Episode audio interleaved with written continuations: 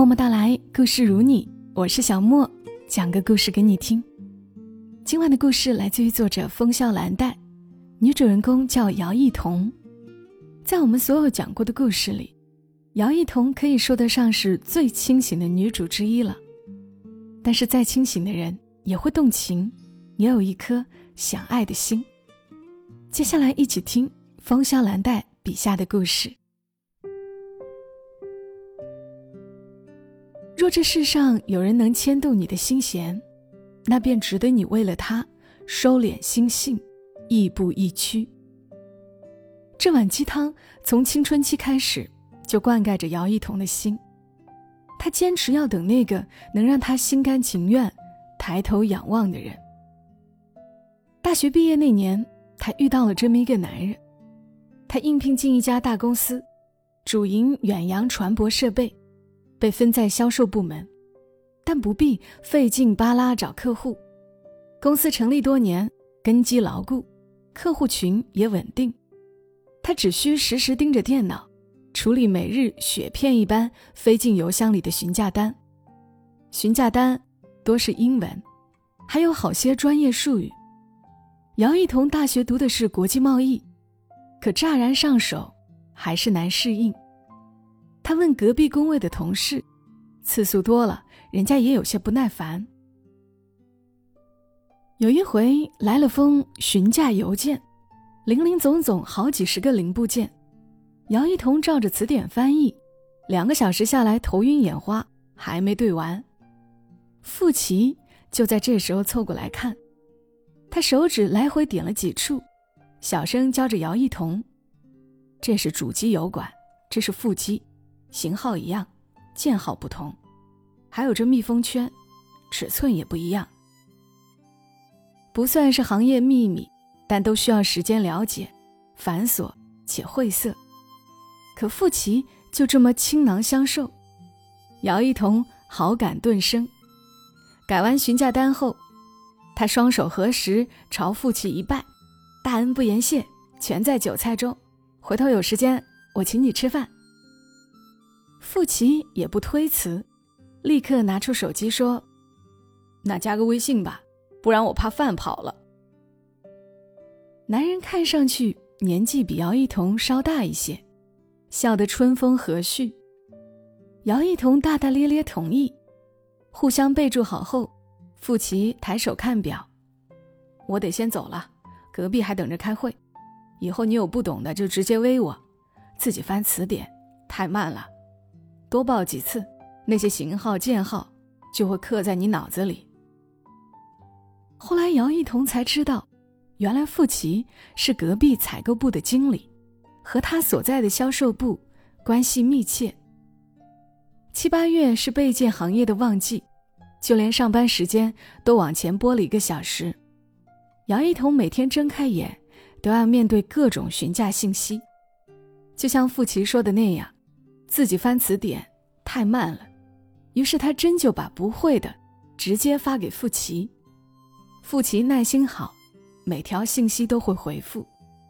两个月下来，姚一彤已经不需要再请教谁。八月的最后一天，某海军制品承制单位来验收供货资质，傅奇挑大梁做接待，点了几员大将随行。姚一彤竟也在其中。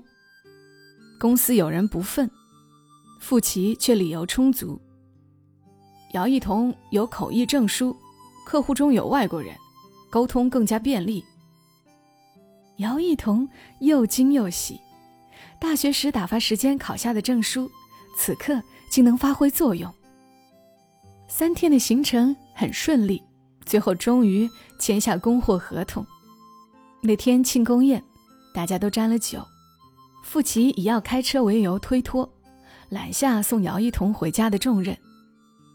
面对一个温文尔雅又细心克制的男人，姚一彤酒劲上头，大着胆子表白。都说女追男隔层纱，姚一彤没想到，到他这儿，居然连层纱都没有。他表白，傅奇顺势说爱。一切似乎都水到渠成。傅奇牵他手的时候，他紧张到不能呼吸，哪怕心里已经高兴的炸开了花，他也还是告诉自己要镇定。为了省钱，姚一彤和大学同学合租在一个老旧小区，路灯是坏的，明明灭灭，有些阴森。下车后，傅奇的远光灯直直照着他前行的路，一直到他拐进楼梯间。他心生欢喜。后来是一段好时光，父亲每天早上去小区楼下接他，给他带手抓饼和咖啡，心满意足的看他吃。从家到公司开车要一个多小时，傅奇开着车载电台，先是听广播，然后听金融资讯，最后听行业新闻，看上去似乎样样都是精英必备。姚一彤本是个唠叨性子，可在傅奇面前竟出奇的寡言少语。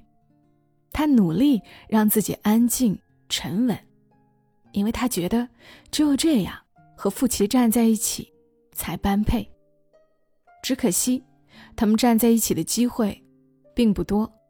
傅奇说他们的关系不能公开，公司禁止办公室恋情，我们得小心。听上去挺没劲儿的，可傅奇给了他希望。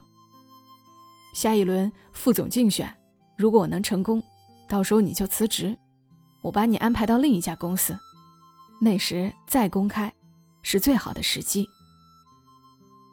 姚一彤有了期待，满心满眼。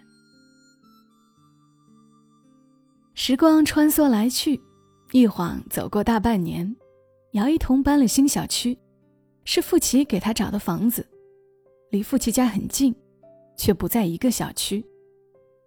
搬家那天，傅奇也找了搬家公司，自己却并未出现。姚一彤给傅奇打电话，被挂断。后来有信息回过来，我不能请假，不然公司里人就看出咱俩不对劲。那一刻，姚一彤觉得没意思透了。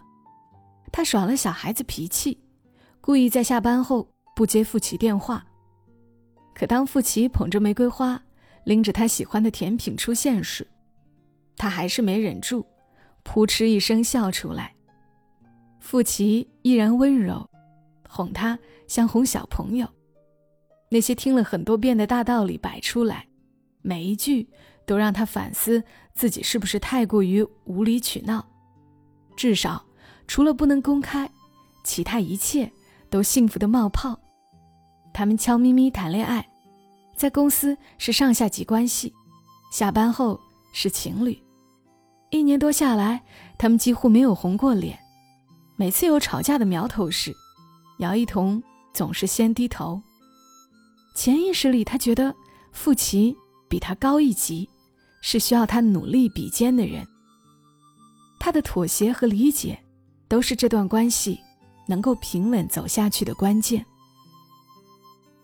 在一起的第二年，十二月初，上海海事会，这是姚一彤入职后的第一个大型行业交流会。公司考虑到他英文不错，给了他一个名额，让他去长长见识，说是回来后可能分一部分国际单位让他去跟。天上掉馅饼的事情砸到头上。姚一彤心脏都快跳离身体，因为前一天傅奇告诉他，自己要带队去海事会。这样一来的话，他们能借出差的机会喘一口气。公司一共去了五个人，傅奇是头，另外四个都是二十多岁的年轻人。公司有意栽培新力量，姚一彤有一种雀跃的期待，他想。出来了就没那么严格了吧？他要拉着傅奇去外滩合影，还要去城隍庙看灯、吃美食，左右是一块出差，打着幌子拍张照片有什么要紧？他们开公司的商务车，傅奇坐副驾驶，姚一彤坐最后排，故意拉开距离。车程过半，姚一彤发现中间那排的两个人不对劲，两人互相喂橘子。嘻嘻哈哈打闹，还头靠头一起刷手机短视频，俨然一副热恋中的小情侣的模样。姚一彤心生一窦，又不好直接问，便换了一个迂回的方式开口。这一看就是被公司禁止办公室恋情的规矩给憋坏了，出来就拼命秀恩爱。话一出口，傅奇猛然回头，一脸不可置信。中间座位上的两个人也挠头：“你们部门不让员工之间谈恋爱吗？”姚一彤实话，心仿佛被撕开一个大口子，呼呼往里灌冷风，却还要强忍着给自己找借口。也不是，现在不是好的公司都这么规定吗？我以为咱们公司也这样。后来是长久的静默，直到入住酒店，姚一彤都没再说一句话。谎言被拆穿。要么用另外一堆谎言去圆，要么就是坦白。傅奇选择了坦白。对不起，我订了婚，现在正在走退婚程序。真相从来都不会是体面的样子。尽管姚一彤做足了心理准备，可还是没能顶住这么残酷的事实。所以，我是第三者，是吗？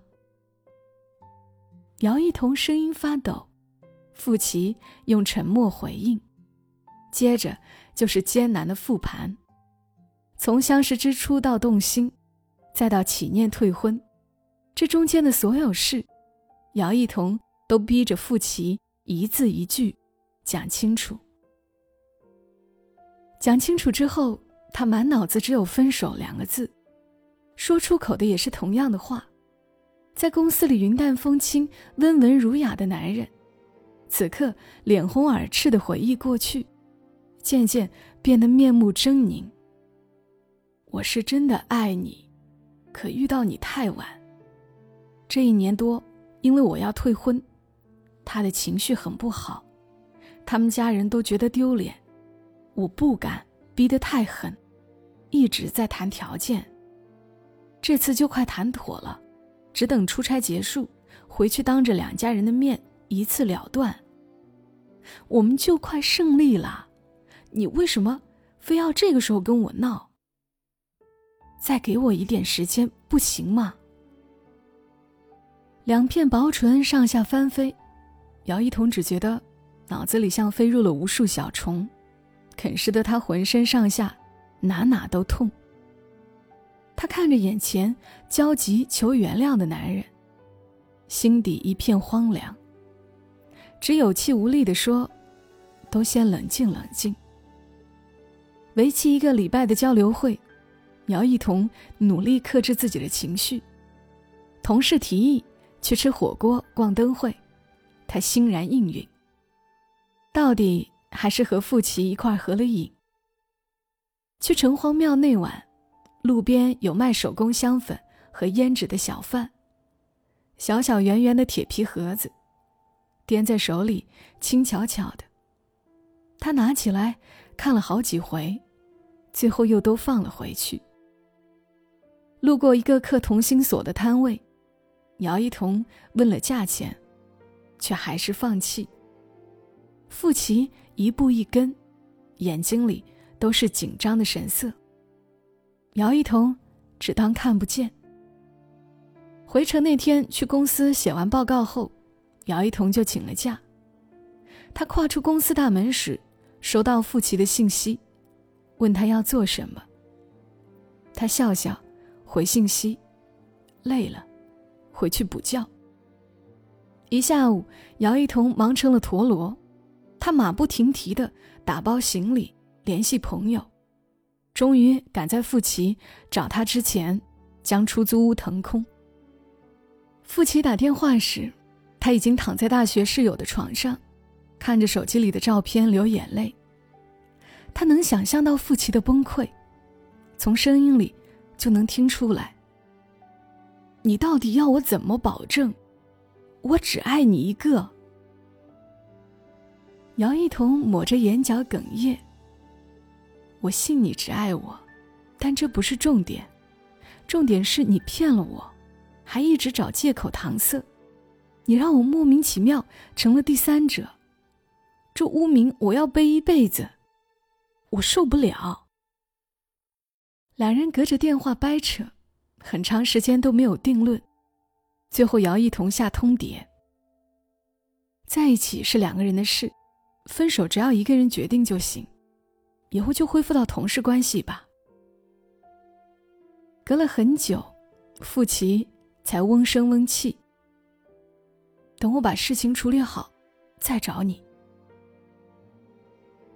失恋是一场排山倒海的流感，姚一彤没撑住，倒在隆冬的风雪里。先是病毒性感冒，后又是阑尾炎。他在医院里待了十多天，部门同事来看过他两次。给他烫了水果，还给他讲小道消息。前几天公司里可热闹了，你真是错过了一场好戏。怎么了？隔壁采购部经理付琪和未婚妻闹退婚，女方家里人找到公司来，拉着领导评理。听说那姑娘都怀孕了，傅琪死活让人把孩子打了。最后怎么解决的？不知道啊。领导让他回去处理，怎么说也是私事，我们又不是什么机关单位，公司不会插手的。姚一彤用叉子插一块橘子放进嘴里，温热的，像他沸腾后又凉下来的心。出院后就是年末，各部门忙着做年终总结，人人都忙得脚打后脑勺。姚一彤因为英文好，受了重视。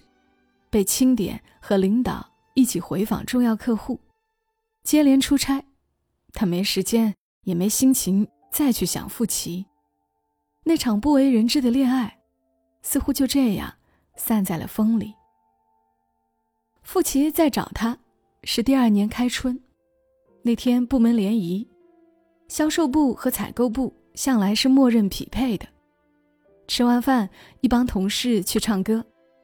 姚一彤喝了两杯红酒，脸有些发烫，便去门口吹吹凉风，散散酒气。傅琪跟出来，将他堵在门口的罗马柱后面。姚一彤看他的脸，瘦了不少，在彩灯的映射下，眼里有一种不真实的疲倦和希冀。我婚退完了，事情都处理好了。以后我们可以光明正大，你想公开就公开，让所有人都知道。声音是沙哑的，落在姚一彤耳朵里，有那么一丝深情。就和第一次教他怎么处理询价单一样，还是能攫住他的心神。冷风过，姚一彤立刻清醒。他。孩子打掉了。傅琪愣愣神，机械的点头。嗯，给了他一笔赔偿，算是断清楚了。姚一彤突然好奇：“你和他认识多久订婚的？”傅琪一头雾水。认识很多年，恋爱四年多。你问这个干什么？姚一彤拢一拢额前的碎发，我对比一下我自己。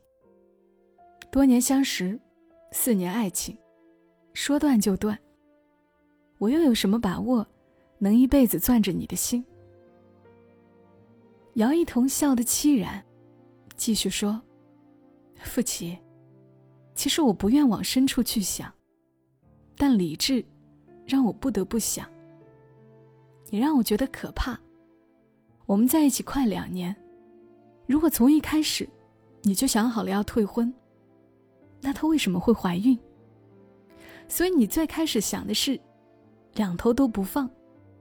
后来我不知道为什么你又铁了心要将她踢出去。多年感情先不说，她怀了你的孩子，你却能在这个时候逼着她把孩子打掉。你说你有多狠心？现在是对他，难道将来就不会对我吗？你不用反驳，这是一个人的本性。还有，那时候你不让我公开，不光是怕我知道你已经订婚的事，你更怕的，是未婚妻一家知道后，用这件事威胁和抹黑你，成为你升职路上的绊脚石。你看你，又撒谎骗人，又有心机，可我还是没出息的爱你。不过爱是一回事，在一起，又是另一回事。从火坑里跳出来，我绝不会再跳回去。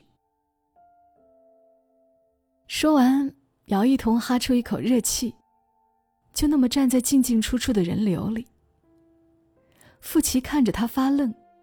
然后往他手心里塞了什么东西，扭头往里走。一直到傅奇的背影看不见了，姚一彤才摊开手心。是在上海时他看中的那一盒胭脂，还有两把精巧的同心锁，镀铜的，握在手里冰冰凉，刻了他和傅奇的名字。又是一阵风吹过来，姚一彤迎风落泪。他很确定，他还爱着傅奇。可他不想回去了。他照着青春期鸡汤中的标准，找到了那个男人。可鸡汤太寡淡，没告诉他，男人还应该堂堂正正。如果从一开始，傅奇就能对他说明这一切，那么也许他会心甘情愿等，等到他把事情处理好。再光明正大的谈恋爱。可现在，虽然结果一样，顺序却是错的。更重要的是，他看清楚了傅奇的自私和凉薄。他很清楚，除非将来顺风顺水，否则一旦有任何枝节横生，他都将被抛弃。他不愿意去赌一个可以预见的悲剧。这是他的清醒，也是他在这段关系中最大的收获。